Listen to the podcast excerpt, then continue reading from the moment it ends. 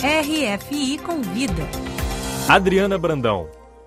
Vocês já viram estátuas da Virgem Maria grávida? Essa pergunta surpreendente levou os etnólogos Jean-Yves Luda escritor, e Viviane Lièvre, fotógrafa, a refazer o caminho de Compostela em busca dessas representações banidas do espaço público pela Igreja Católica a partir do século XVI e substituídas pelo dogma da Imaculada Conceição. O resultado da viagem investigativa está no livro Le Chemin de Vierge, Zansanta, O Caminho das Virgens Grávidas, que acaba de ser publicado aqui na França pela editora Chandenha. E para nos falar desse trabalho instigante, nós temos o prazer de receber aqui na RFI Jaiva Luda. Olá, Jaiva. Olá, que prazer de falar desse assunto muito inédito. Jair, você já tinha visto alguma estátua de uma Virgem Maria grávida antes dessa pesquisa? Não, não, nunca pensei nesse tipo de representação da Virgem Maria antes da solicitação do editor Michel Chandaigne. Que elas desapareceram? Mais uma vez, um discurso de proibição sobre o corpo feminino. Vocês inserem oui. esse banimento né, das oui. estátuas de virgens grávidas oui. nessa história maior do machismo, de invisibilização das mulheres. É a razão da nossa implicação nessa nova investigação do mundo de língua portuguesa. Porque, se calhar, é uma fonte do mal-estar na nossa civilização. Essa guerra entre homens e mulheres, a construção do discurso de exclusão do princípio feminino de todos os poderes. O livro é um diário de viagem, é um livro de literatura, é uma investigação quase policial desaparecimento de uma figura muito culto entre o século XIII e o final do século XVI, até a conclusão do Concílio de Trento, 1603. A partir... Foi uma onda moralizadora oui, né, na oui, igreja. Oui, a, a contra-reforma, depois do movimento protestante, a Igreja Católica oficial decidiu reformar a imagem da Virgem Maria. A Virgem Maria sempre obedece, mudou de, de, de atitude. É, Deixa de, de, ser humano e passa é, a ser santa, né? Santa, deusa, deusa mais afastada da necessidade das mulheres.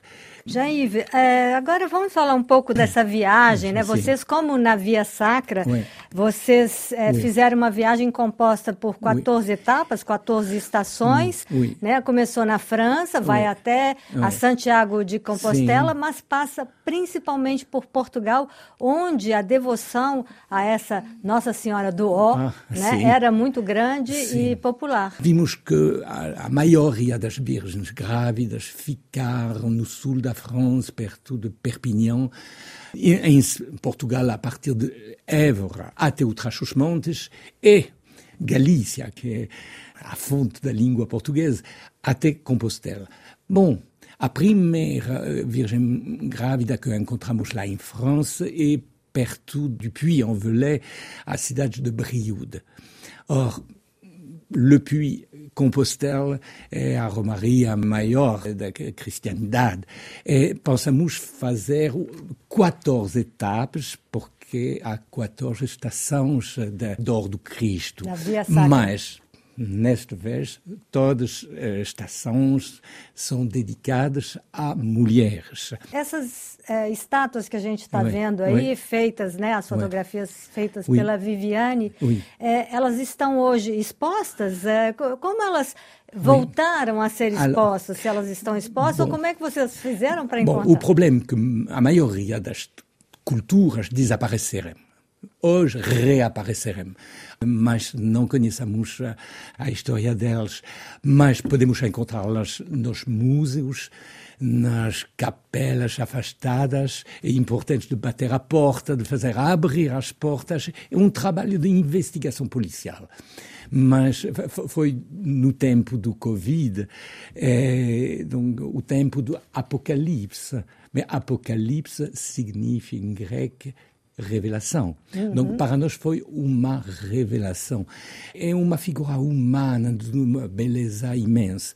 O, o nome principal desta figuração se chama Mestre Perrault, no início do século que é um XIV. Português.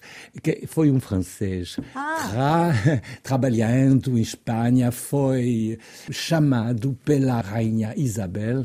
Mestre Perrault chegou em Coimbra 1325 e ficou lá. Ele trazia o modelo dessa mulher simples.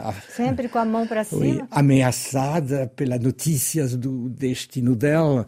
É, é, uma maravilha. Principalmente em Portugal, Nossa Senhora da Expectação está, está chamada Nossa Senhora do Ó. Em Brasil, no início do século XVII, o grande eh, pregador Padre Antônio Vieira, no dia 18 de dezembro, festa da Nossa Senhora da Expectação, ele fez uma homilia, um discurso sobre a significação do O.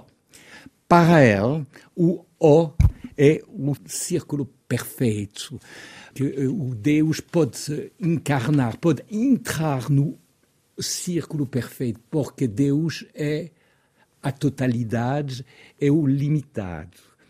Deus é o tempo infinito e pode escolher de ficar dentro na barriga perfeita do O da Virgem Maria Imaculada durante nove meses.